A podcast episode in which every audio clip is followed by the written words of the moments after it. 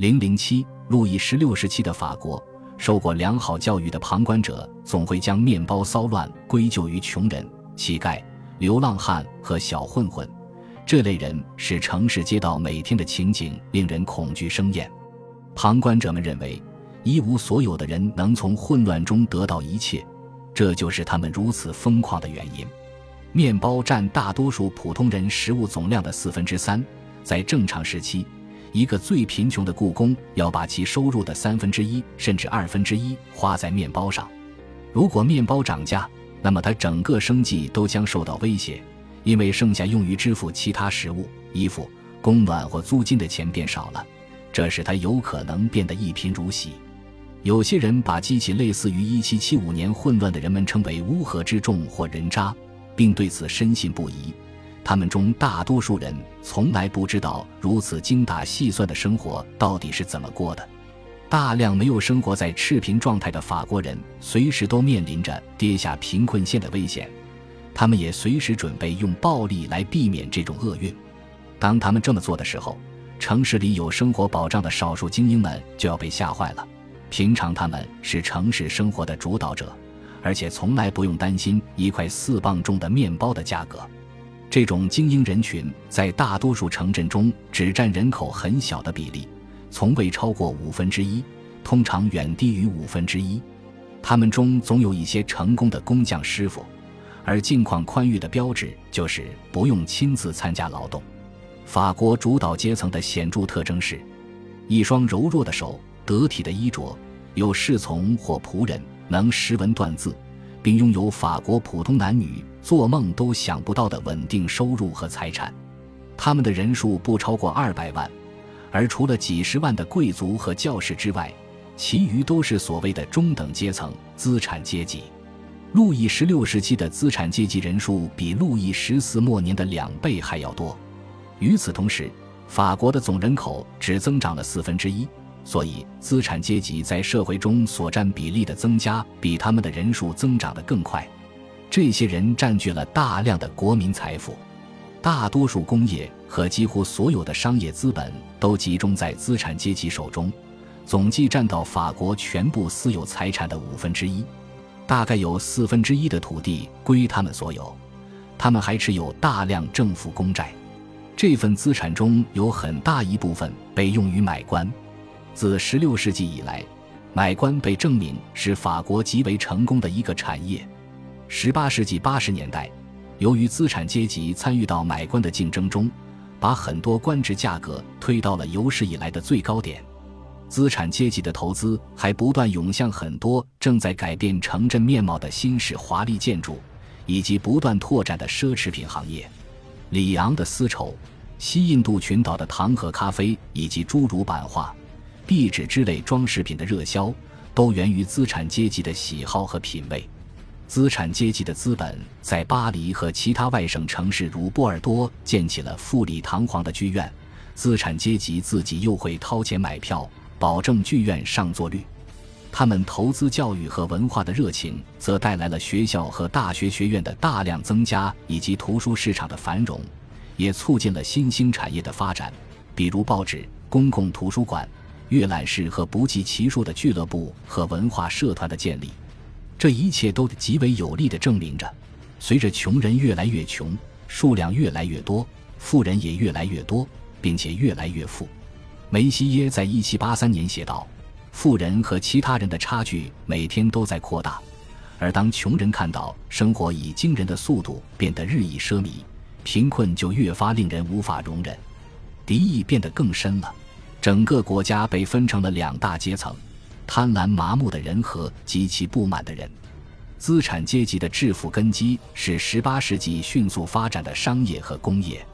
所有资产阶级都是靠商业发家。随着时间的积累，他们的财富也与日俱增。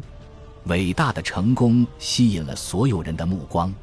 阿瑟扬在波尔多时写道：“这里商人的生活极为奢华。”他们的住宅造价不菲，他们对客人的招待极为慷慨，很多菜是用金银制餐具盛装的。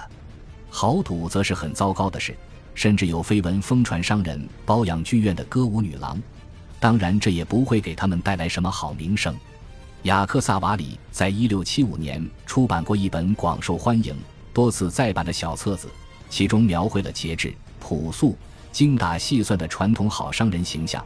阿瑟扬见到的资产阶级已经完全脱离了那个世界，但毫无疑问，大多数生意人没有过上这样的日子。资产阶级和其他社会群体一样，富有的少数比节制的大多数更引人注目，但从根本上说，区别仅仅是程度不同而已。在任何层面上，商业资产阶级的行为大致是一样的。他们中几乎没有人愿意把钱留在当初发家的行业。贸易和制造业虽然利润可观，但毕竟不稳定。因此，资产阶级一旦有了钱，第一反应就是买地。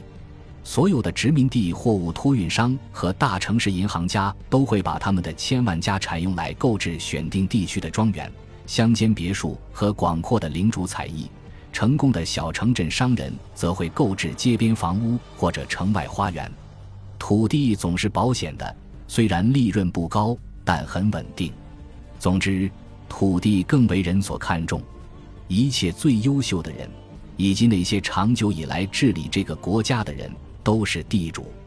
因此，任何想要在社会中成为大人物的人，都不能没有土地。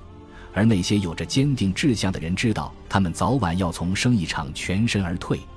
很少有资产阶级家庭在富过了一代人之后还留在生意场上的，除非他们是新教徒或者犹太人，这两者被法律捆住了手脚，只能挣钱。经商利润如果不用于购置财产，就会用于为下一代人提供优越的教育环境。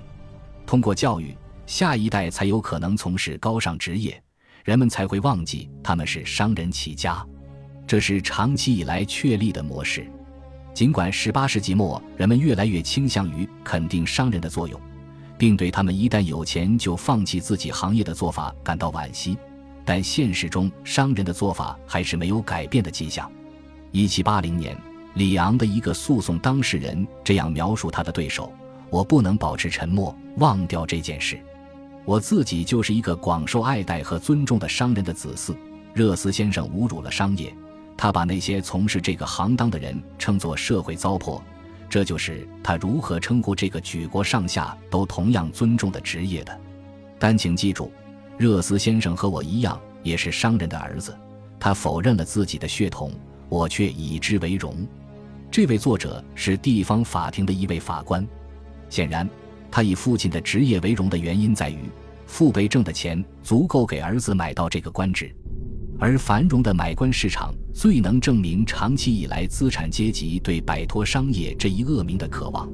买官制起源于16世纪，一开始是作为国王借钱的手段。到了17世纪，官职买卖成了法国社会生活的基本制度。如果官员可以缴纳这个官职所需的年税，就可以把职位传给自己的孩子或者卖给第三方，这让官职听起来像是和土地一样的投资品。而为了应对日益增长的需求，王室开放了绝大部分官职的买卖。整个司法体系，上至高等法院的最高主席，下至最偏远的乡村法庭的法警，都是可以买来的。其他成千上万的各种品级的官员也是如此。在路易十六时期，大概有七万个可以买卖的官职，价值共计九亿里弗。而且随着大多数官职的涨价，整个市场的价值继续上扬。只有传统上不卖给资产阶级的官职，比如高等法院中的部分职位，或者那些可能会长期赔本的官职，才没有涨价。其余官职价格都一路飙升，这是因为资产阶级无比渴望过上受人尊敬、有职业尊严感的生活，离喧嚣的生意场越远越好。其实担任公职挣不到钱，但人们并不在乎。事实上。在巴黎或其他外省中心担任公证人一类的职务，能够挣到很多钱。一个有天分的，或者很多人认为仅仅是好运的麻烦制造者，能在法庭上脱颖而出，获得成功。这也是有史以来首次有作家发现自己能靠笔杆子吃饭。但所有这些成功故事都是特例。大多数资产阶级的命运，同时也是他们的目标，是在审慎。与世无争但舒适的境况下茫然度日，找个门当户对的老婆，官职有人继承或者儿孙满堂。比如，注定要成为其时代最著名的外省资产阶级的马克西米利安·罗伯斯庇尔，他的家族在阿图瓦从事法律行业已有五代。在一七八八年之前，他似乎除此之外无路可选。在毫无生气的外省城市阿拉斯，罗伯斯庇尔靠打官司过着平静的生活。在特别审判法庭当小法官补贴收入，这种法庭在全国各地不计其数。他有充裕的闲暇进行广泛阅读、写诗和参加文学比赛，还成为当地学院的成员。在其他城镇。有数不清的人和他过着同样的生活，平凡且单调。很多人加入了共济会分会，借着后者的远大理想和神秘且原则上秘密的仪式来给自己的生活增添色彩。而其他人在充斥着中等阶层自负感的小世界中，纠结于各种琐事，比如感到被蔑视、争夺蝇头小利或者牢骚满腹，进行微不足道却又尖刻无比的争论等。在被当地律师讨论小组除名之后，罗伯斯庇尔就写过一本刻薄的小册子控诉他们。在格勒诺布尔，另一个小镇律师安托万·皮耶尔·巴纳夫在十岁的时候和他母亲进入一个为省区总督的贵族朋友预留的剧院包厢里，被赶了出来。结果巴纳夫在当地以此闻名，并且他本人对此颇为受用。这让资产阶级的巴纳夫步入了社会和宗教人士的行列，这明显是他们相当珍视的一种特质。巴纳夫后来表示，这件事使他的人生有了一项使命，把一个人从天生被蔑视的境遇中拉出来，将其提升到应有的社会等级。不过，他母亲进入那间著名包厢的决心是一个生动的事例，显示出了使资产阶级备受煎熬的执念。他们对贵族既爱又恨的复杂心态。恭喜你又听完三集，欢迎点赞、留言、关注主播，主页有更多精彩内容。